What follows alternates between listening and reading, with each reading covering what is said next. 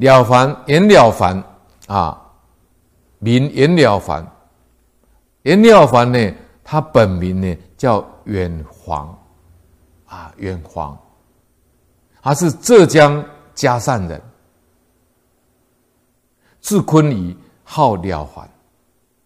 明朝万历十四年进士，授保底知县，啊，那么官呢，当到兵部之方司主事，曾经辅佐金烈、宋应昌金援朝朝鲜，抵御日本。啊。远黄先生呢，通天文、术士、医学、水利，著有《历法新书》《黄都水利秦书备考》啊，评注八代文宗，他的著作很多，这只是啊代表性的。那我们我们来了解颜了凡先生呢，他们的这个祖先来历啊。他是浙江嘉善人，啊，诶，也有人说他呢是江苏吴江人。根据日本学者呢酒井忠夫考证，日本人呢很喜欢这个了凡四训。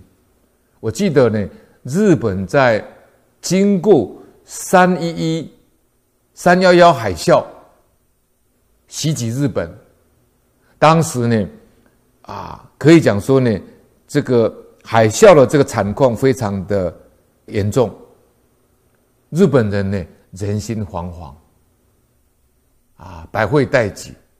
当时他们日本天皇为了呢安抚人心，啊，公开的呢请求高明人士呢提供啊抚慰人心的方法。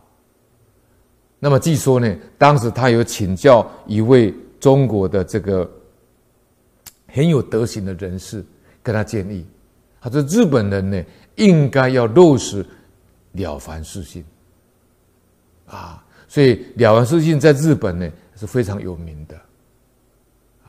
那么根据日本学者酒井忠夫的考证呢，颜了凡他们家的祖先呢是居住在浙江嘉兴陶庄。”啊那元朝末年的时候呢，家境非常富足。明朝初年呢，因为当时明成祖燕王朱棣啊，朱棣夺取皇位啊，就是明朝第三位皇帝发生呢靖难之役，就是我们前面有讨论过的方孝孺，他们被。明子明成祖呢诛杀十族的这个因果故事，他们颜家以反对燕王的人呢有交往。那么当时反对燕王呢，就是以方孝孺为代表嘛，可见严家当时可能跟他们这个反对燕王的人有交往，因为因此受到牵连被抄家。那么颜了凡的曾祖父的父亲幸免已被捕。但是呢，他四处逃难，奔走，最后定居在江苏吴江。颜了凡的曾祖曾祖父呢，叫颜浩，他呢做了吴江县徐氏的女婿，并且入了武江武江籍武江的户籍。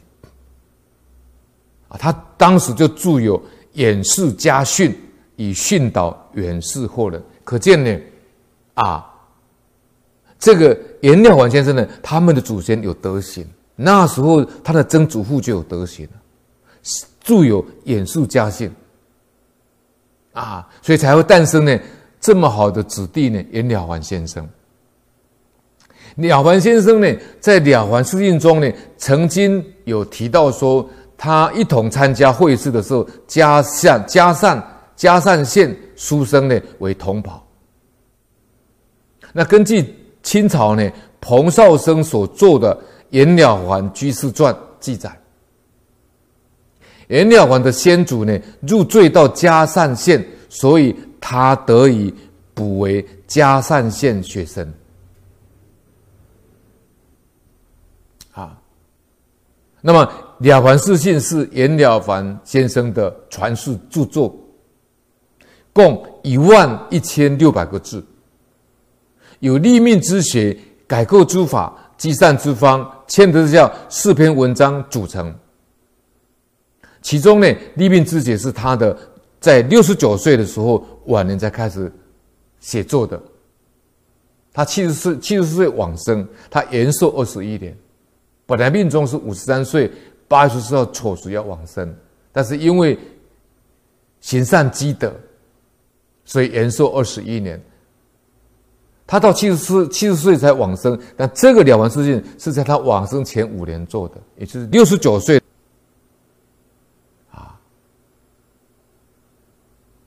那么改构之法跟积善之方呢，是他早年在启示真诠中的两篇。